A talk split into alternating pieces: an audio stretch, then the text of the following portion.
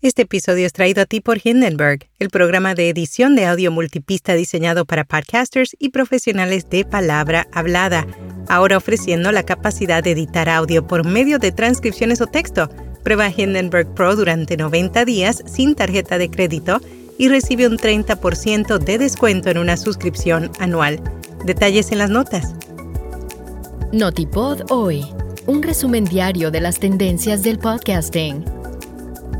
La escucha hispana de podcast alcanza nuevos máximos, Spotify cumple 15 años y aseguran que la audiencia de podcast y las descargas cayeron un 10% en septiembre.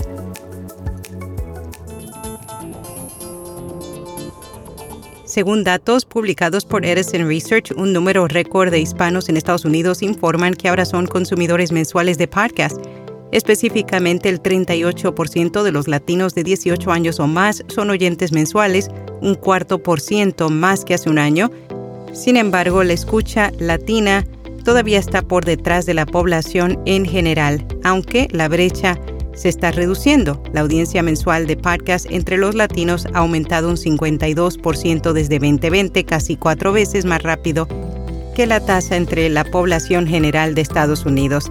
La escucha semanal de podcast entre los hispanos también está creciendo. Edison dice que el 23% de los latinos que respondieron la encuesta dijeron que habían escuchado un podcast en inglés la semana anterior y el 13% dijo haber escuchado un programa en español.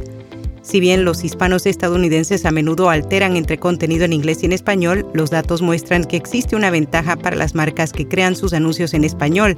Más de la mitad coinciden en que los anuncios en esos podcasts son más identificables. Spotify cumple 15 años, aunque en la actualidad la plataforma de origen sueco es la más conocida y usada en todo el mundo. Cuando comenzó solo fue lanzada en cinco países europeos, incluido España. No fue hasta tres años después que llegó a los Estados Unidos. Su éxito radica en que, pese a cumplir 15 años desde su lanzamiento en España, ha sabido reinventarse y adaptarse a los nuevos tiempos. Aseguran que la audiencia de podcasts y las descargas cayeron un 10% en septiembre, según datos publicados por PodTrack que fueron obtenidos a través de su encuesta mensual. iHeart Podcast sigue liderando como la principal plataforma de publicación de podcasts en el país, seguida de Wondery. Sin embargo, la audiencia y las descargas cayeron.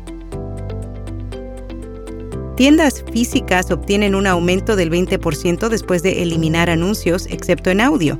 Ahora sí, en asociación con la firma de análisis de ubicación Placer.ai llevaron a cabo una campaña de seis semanas para una cadena de restaurantes en el área de Detroit. La campaña fue diseñada para aumentar el tráfico, mejorar la lealtad de los clientes y fomentar visitas repetidas en las 16 ubicaciones de la cadena. Para ello, sí desarrolló anuncios de 15 y 30 segundos que se transmitieron en digital y estaciones de radio locales. Durante la campaña, el restaurante se abstuvo de otras formas de marketing. El estudio reveló un aumento en las visitas de clientes en casi todas las horas del día, incluidas las horas competitivas de la mañana y la cena.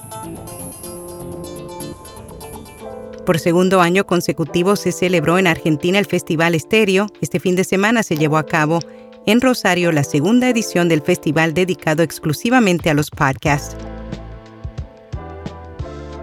En podcast recomendado, Sangre Fuchsia, un podcast creado en 2013 por un grupo de mujeres profesionales de la radio. Desde entonces, cada programa ha tratado temas interesantes desde una perspectiva feminista.